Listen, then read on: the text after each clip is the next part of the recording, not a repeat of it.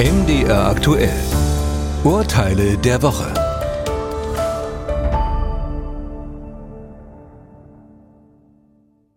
Emily Emmerich hat jahrzehntelang in einem Einfamilienhaus gelebt, das ihrem Mann gehörte.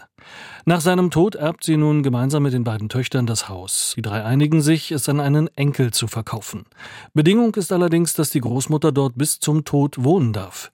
Der Enkel will von einer solchen mündlichen Verabredung später nichts mehr wissen. Nach anderthalb Jahren kündigt er seiner Großmutter das unentgeltliche Nutzungsverhältnis. Schließlich sei sie nicht ins Grundbuch eingetragen. Er verkauft das Haus nun zum doppelten Preis. Daraufhin geht die Großmutter vor Gericht. Die Richter am Oberlandesgericht Oldenburg entschieden. Laut Zeugenvernehmung aller Beteiligten bestand klar die Vereinbarung, wonach die Großmutter im Haus wohnen bleiben kann. Daraus ergibt sich ein schuldrechtliches Wohnrecht. Anders als ein ins Grundbuch eingetragenes Wohnrecht kann dies allerdings gegenüber den Käufern nicht geltend gemacht werden. Wenn der Käufer darauf besteht, muss die Großmutter ausziehen. In diesem Fall hat sie allerdings Anspruch auf Schadenersatz. Der Enkel zahlt die Umzugskosten und die künftige Miete. Fall 2. Kindergeld wird bekanntlich vorbehaltlos gezahlt bis zur Volljährigkeit. Danach maximal bis zum 25. Geburtstag, wenn sich das Kind in der Ausbildung befindet. Problemlos ist die Verlängerung, wenn das Kind weiter in Deutschland oder einem anderen EU-Staat wohnt. Wie aber verhält es sich in einem Nicht-EU-Land? Anja Ansbach ist für ihr Studium nach Australien gegangen.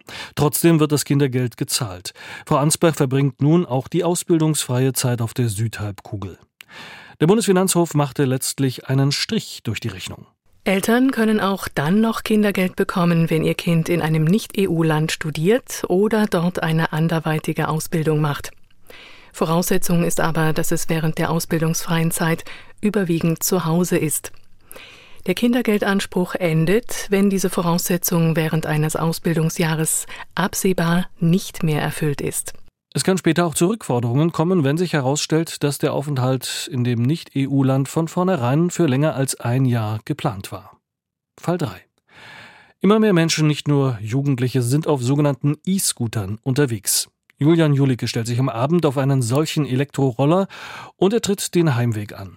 Dabei fährt er allerdings auffällig in Schlangenlinien und er schrammt immer wieder knapp an parkenden Autos vorbei.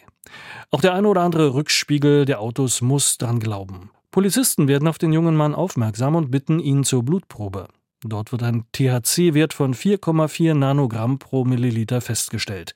Das ist der Wirkstoff aus der Cannabispflanze. Die Fahrerlaubnisbehörde fordert von Herrn Julicke ein medizinisch-psychologisches Gutachten zur Fahreignung. Weil keine Reaktion kommt, wird sein Führerschein eingezogen. Zu Recht, wie man am Verwaltungsgericht Berlin entschied. Nach bisheriger Rechtsprechung ist die Fahrtüchtigkeit ab einem THC-Wert von 1,0 Nanogramm pro Milliliter beeinträchtigt. Dieser Wert wurde hier um das Vierfache überschritten. Davon abgesehen ist zu berücksichtigen, dass der Mann durch seine Fahrweise den Straßenverkehr klar gefährdet hat. Die Fahrerlaubnis bleibt in einem solchen Fall eingezogen.